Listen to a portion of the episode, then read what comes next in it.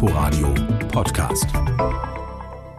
Was macht eigentlich ein äh, TV-Reporter in der Corona-Zeit mit seinen Haaren? Du kannst ja nicht zum Friseur.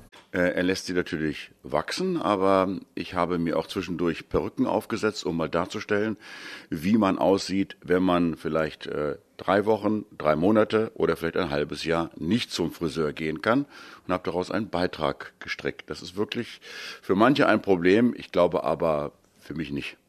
Auch wenn es manchmal anders erscheint, echte Prominenz, sogar Berühmtheit erlangen die allerwenigsten Journalistinnen und Journalisten, auch wenn viele von uns das vielleicht nur sehr ungern zugeben.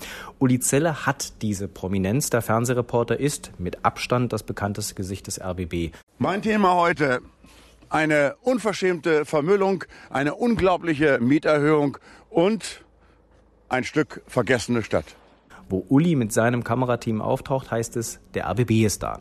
Damit steht Uli Zeller aber auch wie kein anderer für den RBB und dessen Journalismus. Und das bringt Vorteile mit sich, aber auch Herausforderungen. In der heutigen Ausgabe des Inforadio Podcasts Die erzählte Recherche will ich mit ihm genau darüber sprechen. Was bedeutet es, Mr. RBB zu sein? Mein Name ist Sebastian Schöbel. Also der andere Schöbel, nicht der Frank. Uli Zelle, wir sitzen hier in der verwaisten Cafeteria des RBB, äh, in der Brücke zwischen Haus des Rundfunks und Fernsehzentrum. Wer das mal gesehen hat, kennt das vielleicht. Äh, und wegen des Coronavirus ist hier nichts los. Äh, es summen nur die Kühlschränke im Hintergrund. Die meisten Kolleginnen und Kollegen sind im Homeoffice.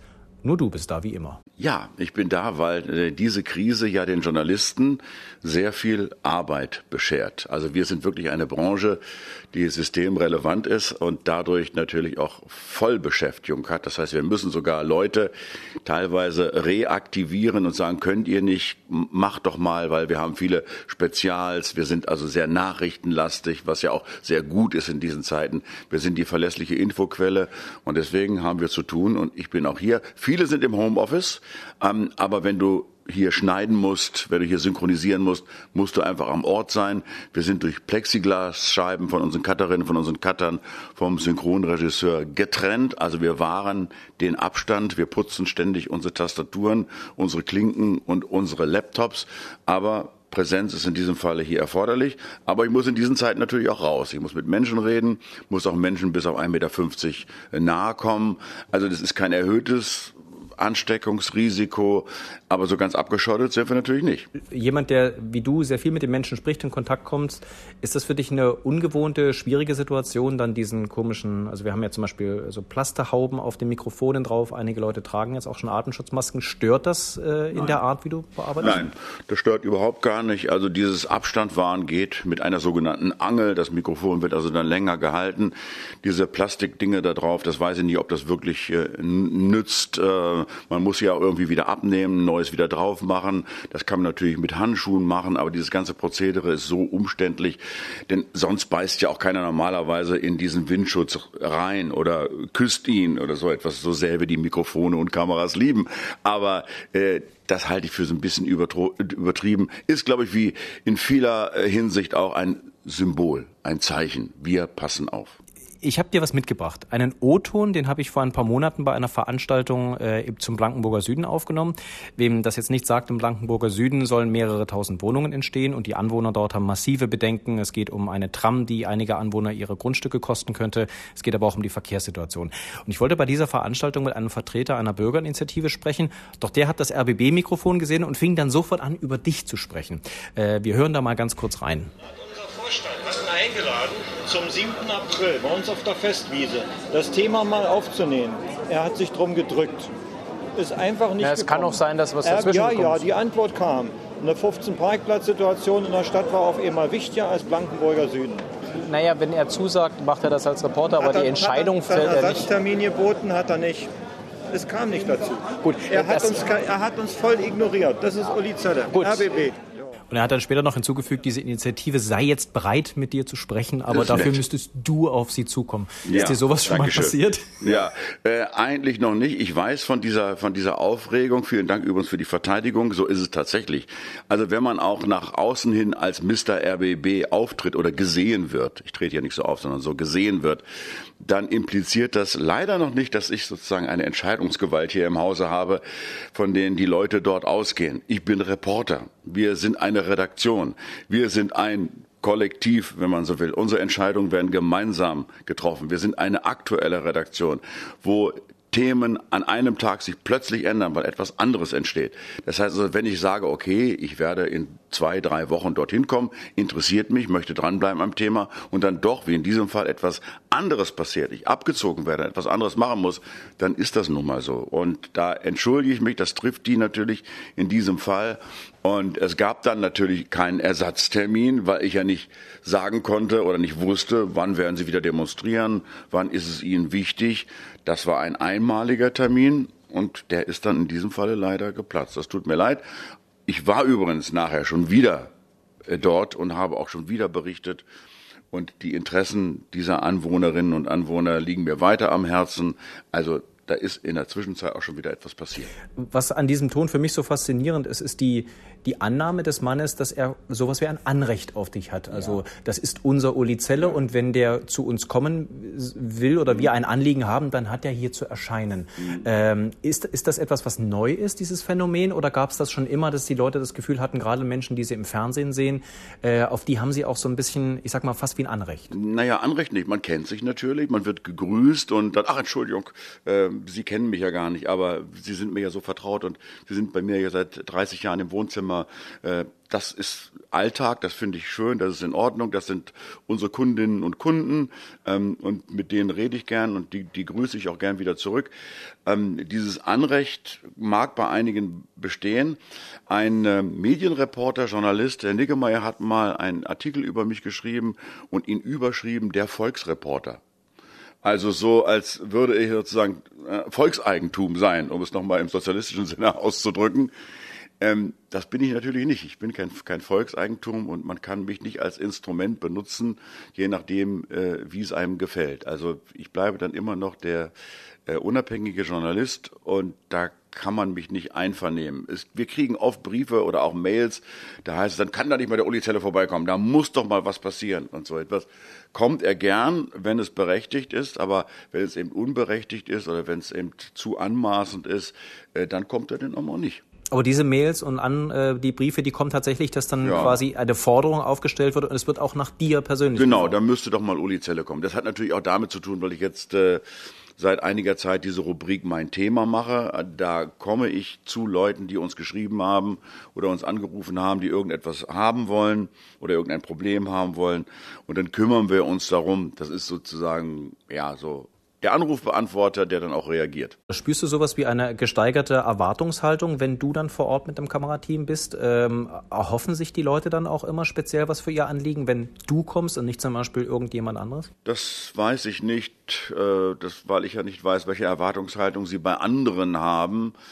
Sie ist natürlich äh, hoch oder groß, wie auch immer. Das, das, das, das spürt man natürlich. Aber in erster Linie wir freuen uns, dass wir uns sehen. Oder sie sagen, Mensch, schön, dass Sie mal, dass wir uns mal persönlich kennenlernen, gut, dass ich Sie mal sehe oder äh, schön, dass wir mal quatschen können. Und das ist schon da, dass sie sich dann speziell freuen, ähm, dass ich nun da an den Ort erscheine oder am Ort erscheine. Aber ansonsten, das weiß ich nicht, ob Sie eine größere Erwartungshaltung haben. Naja, wenn Sie denken, dass ich sozusagen den RBB auch intern beherrsche, dann wahrscheinlich schon, ja. Der RBB macht Mut. Kann ja mal vorkommen in diesen Tagen, dass einem die Decke auf den Kopf fällt. Wir lassen Sie nicht im Stich. Ich höre Ihnen gern zu. Ähm, was ganz interessant ist, ist, dass der Sender ja durchaus auch auf deine Prominenz setzt und du ja zum Beispiel auch ganz spezielle, so? ja, ganz spezielle Formate zum Beispiel bedienst, wie zum Beispiel, ähm, dass du jetzt vor kurzem in der Corona-Krise mit Leuten auch einfach mal zwei Stunden telefoniert hast. Ja, war viermal. Viermal zwei Stunden. Ich hätte es gerne noch länger gemacht. 2171. Ja, das, das war gut, ja. Bis dann. Ich warte auf Ihr Klingeln wir wissen auch, dass die Leute diese Nähe zu dir schätzen und äh, dir auch Sachen erzählen. Ähm, das, hast du das irgendwann mal vielleicht auch in deiner Arbeit dann als, als Hindernis begriffen, dass die Leute irgendwie das Gefühl haben, zu dem Uli Zeller habe ich halt mehr als nur diese Beziehung zwischen einem, zu einem Journalisten oder zu einer Journalistin, die mal kommt und dann wieder weg ist. Das ist jemand, der ist mir vertraut? Nee, das finde ich sehr angenehm sogar, muss ich ehrlich sagen. Also das äh, gibt mir manchmal in dieser Millionenstadt das Gefühl, in dörflicher Umgebung zu wohnen, weil man kennt sich, man tauscht sich aus. Äh, ich erfahre übrigens auch über solche Gespräche, die über das rein journalistische hinausgehen, auch Dinge, die ich dann journalistisch wieder verwenden kann. Also mir hat in diesen Gesprächen beispielsweise eine Frau, die schlecht hört, gesagt, sie, jetzt ist mit den Masken ist so schlimm, sie braucht als Zusatzinformation immer noch die Mimik und die Lippenbewegung. Das ist ihr jetzt genommen, das heißt, sie versteht nur noch äh, die Hälfte. Also da erfahre ich doch viele Dinge, die äh, mir persönlich dann auch wichtig sind, die ich auch insgesamt für das Gefühl, das ich brauche, wie diesen Menschen es in dieser Krise geht, auch brauche für die Berichterstattung, um ganz ehrlich zu sein. Denn ich weiß, wie es, wie es, wie es ihnen geht, wie sie sich fühlen, wie sie denken.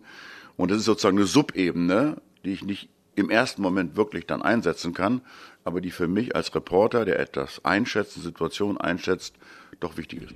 Das heißt, du hast eher das Gefühl, es ist leichter für dich, deine Ja. Arbeit auch zu machen? Ja, viel leichter sogar. Weil das kommt ja manchmal auch äh, in Situationen, vielleicht ähm, ist das für dich gut, äh, wenn es wirklich schwierig ist. Zum Beispiel die Berichterstattung vom Breitscheidplatz damals nach dem Anschlag. Mhm. Ähm, da gab es auch viel Lob für dich, weil die Leute das Gefühl hatten, der ist da, der Ja. erlebt das mit uns, aber die Art, wie du mit Menschen sprichst, äh, ist dann halt anders als jemand, der das, ich weiß nicht, äh, noch nicht so lange macht wie du und Mhm. nicht quasi halb Berlin kennt. Ähm, ist es tatsächlich so, dass ähm, du in so einer Situation, wenn du rausfährst, eine Geschichte machst, noch einen leichteren Zugang zu den Menschen hast oder musst du das jedes Mal selbst wieder neu aufbauen, neu erarbeiten? Man muss es immer neu aufbauen, immer erarbeiten, aber man hat einen Vorsprung. Also weil man halt bekannt ist. Ähm, man muss sich nicht groß vorstellen, obwohl ich das immer mache und dann anfange zu buchstabieren. U-L-L-I. Äh, nein, nein, ist halt, wir kennen sie ja. Es macht's leichter. Der Zugang ist leichter. Wenn Vertrauen da ist, ähm, kommt man viel schneller zum Kern äh, der Sache. Und äh, es hilft mir immer bei den äh, Recherchen, fast immer bei den Recherchen. Manchmal ist es auch hinderlich, weil das Gegenüber weiß, aha, also die erwarten jetzt vielleicht eine große Geschichte, wissen aber, Uli Zelle macht nur für die Abendschau, da kriege ich sowieso nur drei Minuten. Oder sie wissen schon aus Erfahrung, ah, der war vorher nicht so ganz freundlich zu uns. Nee, da wollen wir, ne? Ich sehe hier äh, Blanken, Blankenfelder Süden, da gehen wir jetzt mal nicht so schnell ran. Also es hat Vor- und Nachteile. Große Erwartung, aber auch große Offenheit und manchmal, manchmal Distanz. Ja. Lass uns über diese Distanz sprechen, denn die ist ja, die ist ja durchaus für den Journalisten Uli Zelle dann auch wichtig. Ähm, wie schaffst du es dann quasi auf die Leute auf der einen Seite zuzugehen, auf der anderen Seite ihnen zu signalisieren, nur weil wir uns beide jetzt mit Vornamen ansprechen und schon länger kennen, heißt das nicht, dass ich dir automatisch in deinem Anliegen gewogen bin. Beispielsweise habe ich mit einer Galeristin gesprochen. Da ging es darum, dass eine Führung in ihrer Ausstellung versteigert werden kann. Die war mir sehr sympathisch, das war alles wunderbar. Sie wollte aber noch unterbringen, dass ihr Mietvertrag hier im Moment gefährdet ist, dass es durchregnet und äh, dass sie das Objekt eigentlich lieber kaufen als mieten würde. Und ich musste sie dann einfach bremsen und sagen, das ist eine andere Geschichte. Die hat jetzt hier keinen Platz.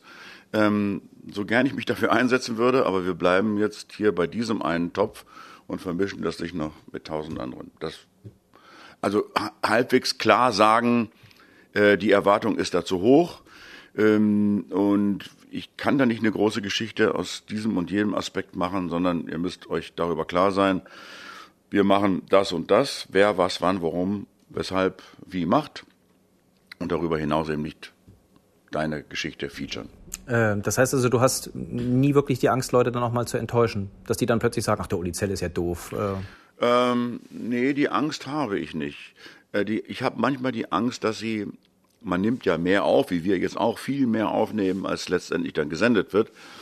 Und dann denken die, na ja, dann der Aspekt, der muss ja dann auch noch kommen, der Aspekt muss dann noch kommen. Und dann sehen sie aber, dass nur 20 Sekunden übrig bleiben, weil es eben nur ein Drei-Minuten-Beitrag ist. Dann mögen sie manchmal enttäuscht sein. Und denke auch manchmal, ach, die sind bestimmt enttäuscht, dass jetzt nicht das und das nicht drin war. Und dann klingelt doch am nächsten Tag das Telefon beziehungsweise das Handy oder äh, kriege ich eine Mail. War ein schöner Bericht, hat uns eigentlich gut gefallen. Manchmal überrascht mich das, obwohl ich denke, meine Güte, die müssen ja eigentlich sauer sein, dass sie so radikal gekürzt worden sind. als ich mich äh, jetzt nochmal für den Podcast daran erinnert habe, ist mir klar geworden, dass du ja nicht nur in der Stadt äh, vernetzt bist sehr gut und alle Menschen kennst, äh, sondern dass die Stadt auch, also sie stößt dir ja auch zu. Dein Leben geschieht ja auch in dieser Stadt. Und das ist mir das erste Mal klar geworden vor ein paar Jahren am Landgericht. Da war ich bei einem Prozess, Urteilsverkündung im Mordfall Susanne Fontaine. Und was mich überrascht hat, ist, dass ich dich da auch gesehen habe und dachte erst, Uli Zelle dreht für die Abendschau. Bis ich dann gemerkt habe, dass du gar nicht drehst, sondern du bist da als Privatmann. Genau. Hattest du schon mal so einen Fall, wo du über Verbindungen, Freundschaften, Beziehungen äh, gute Informationen hattest, aber es war etwas, wo du gesagt hast, da möchte ich, das, das möchte ich nicht als Reporter machen. Da, da gehe ich mhm. nicht ran.